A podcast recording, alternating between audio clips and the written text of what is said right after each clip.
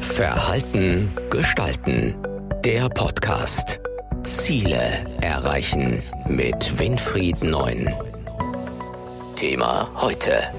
Zufriedener im Job. Wie Sie die Resilienz Ihrer Mitarbeiter stärken und Burnout verhindern.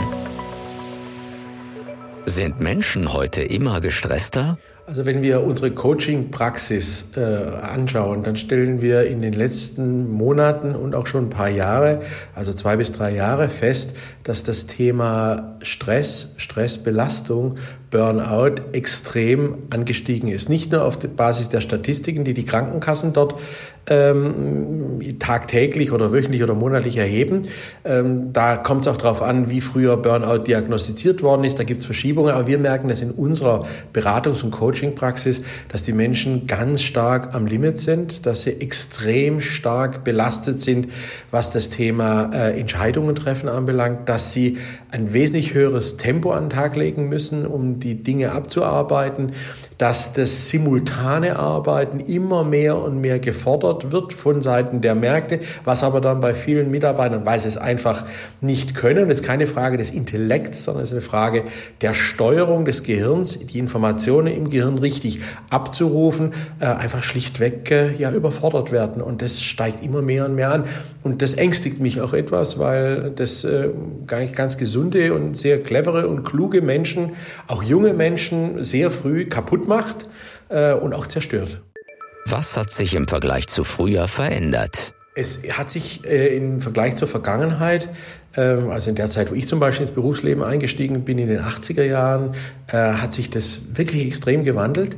Es war dort wesentlich mehr Möglichkeiten für privaten Freiraum. Man hatte wesentlich mehr eine klare Abgrenzung zwischen Beruf, auf der einen Seite und privat auf der anderen Seite.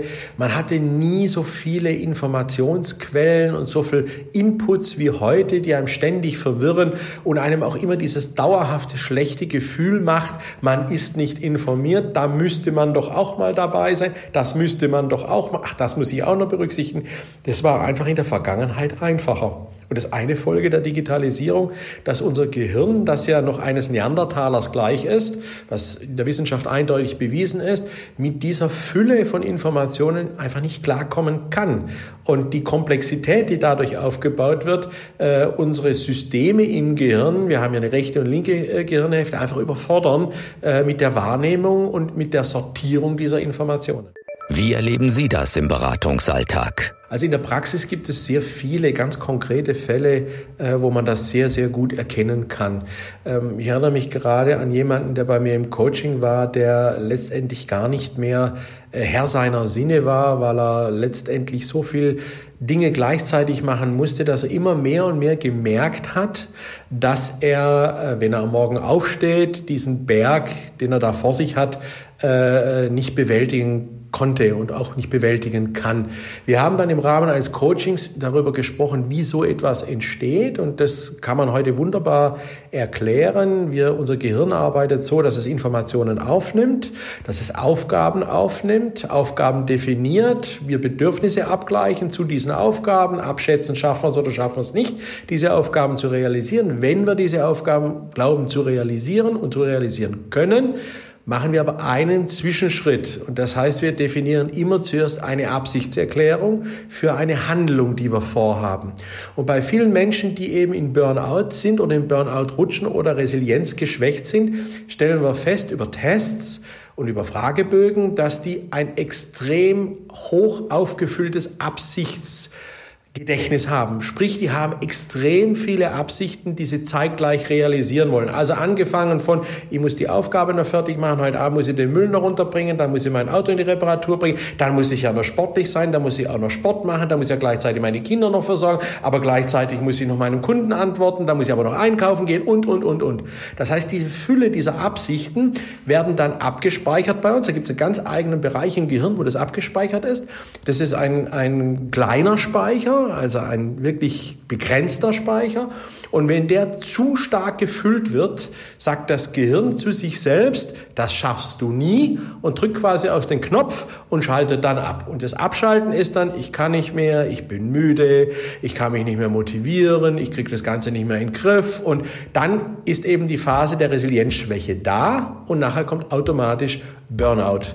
Und das haben wir durchgesprochen im Coach. Ich habe also den Mechanismus erklärt dieser Person dort, weil man das verstehen muss, woher das kommt. Und sind dann hingegangen und haben ganz praktisch die, seine Absichten mal alle aufgelistet auf ein Blatt Papier und haben dann gesagt, da streichen wir es mal raus. Was streichen wir raus? Welche Absicht gibt es ab morgen nicht mehr? Also zum Beispiel eine Absicht drin, ich muss auch noch so sportlich sein. Äh, der Proband war 45 Jahre alt ich muss nur so sportlich sein wie ein 35-Jähriger, 30-Jähriger. Deswegen muss ich in der Woche mindestens viermal joggen gehen, aber das kriege ich hier nicht hin. Deswegen stehe ich am Morgen schon um 5 Uhr auf, damit ich um halb sechs Uhr joggen gehen kann. Das heißt, es muss doch nicht fünfmal sein, es reicht auch dreimal oder zweimal. Und haben so Absicht für Absicht, die er bei sich im Gehirn gehabt hat, quasi auf den Prüfstand gestellt und haben dann nicht nur priorisiert, sondern wir haben wirklich auch gestrichen. Und alleine das Streichen sorgt bei dem, oder hat bei dem Probanden dafür gesorgt, dass er gesagt hat, ich bin eigentlich sehr selbst selbstbestimmt. Ich bin nicht mehr fremdbestimmt. Also nicht andere sagen mir, Medien oder irgendwelche Schönheitsideale oder Gesundheitstipps sagen mir, was ich zu tun habe, sondern ich bestimme, ich bestimme selber, was ich letztendlich machen will und was nicht.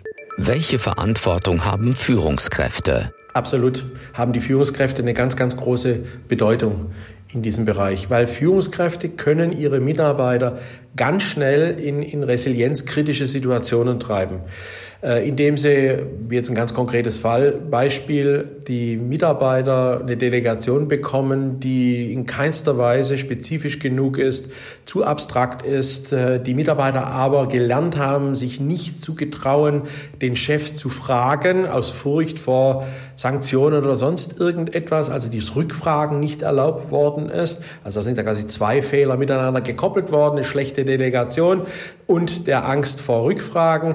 Äh, des Weiteren können Führungskräfte über eine Fülle von Aufgaben, die sie ständig einschütten bei den Mitarbeitern, deren Absichtserklärungen so hoch anhäufen, dass die sagen, das schaffe ich gar nicht, aber sich nicht die Mühe machen zu sagen, kommen Sie mit Ihren Prioritäten klar, lass doch mal die Prioritäten uns durchgehen was können wir streichen, damit die das dann nachher wieder leichter haben, aus dieser Zwangslage des Erfüllens müssens rauszukommen. Also Führungskräfte müssen lernen, resilienzorientiert zu führen, indem sie lernen, die Signale ihrer Mitarbeiter zu verstehen und dann aber auch dementsprechend zu reagieren.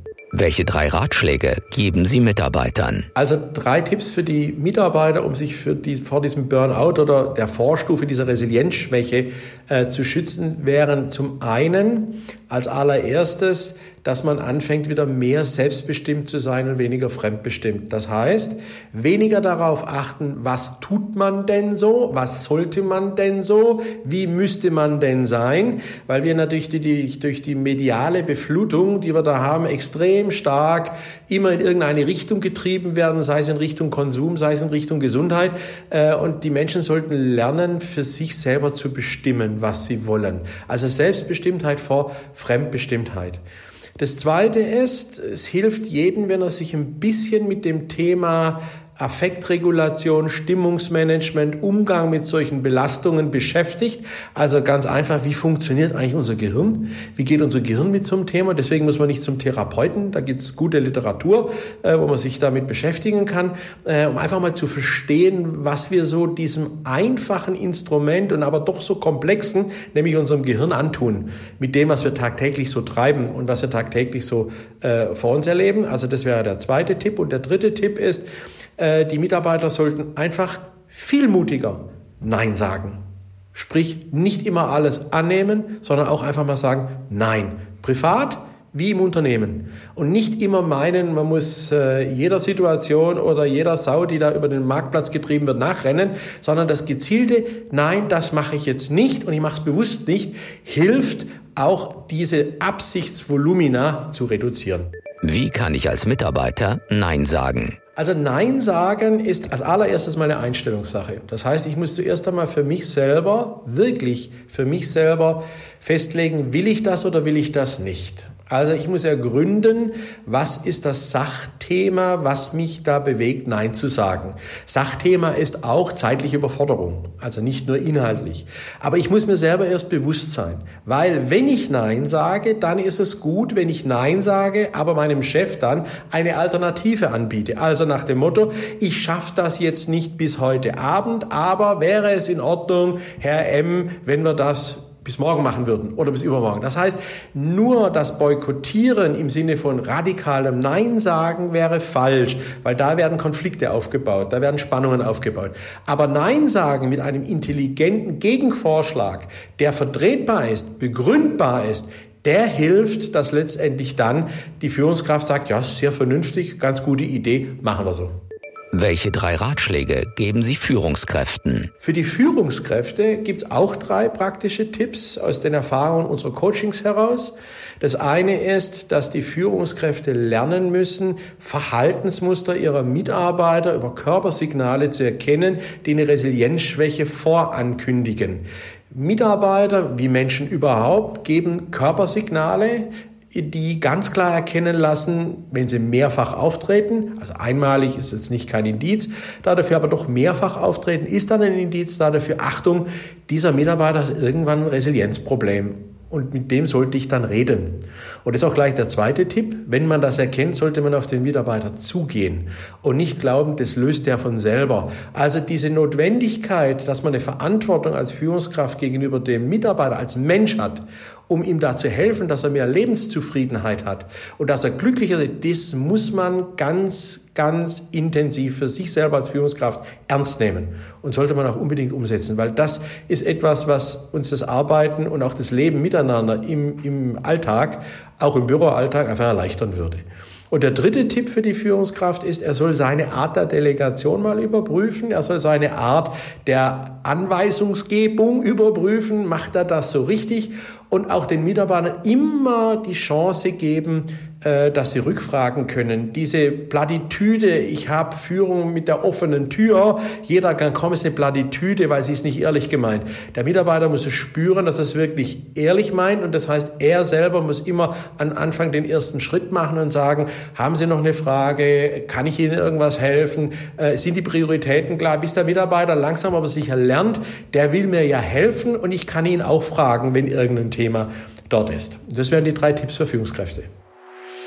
Das war Verhalten gestalten. Der Podcast für Innovation, Führung, Resilienz und Digitalisierung.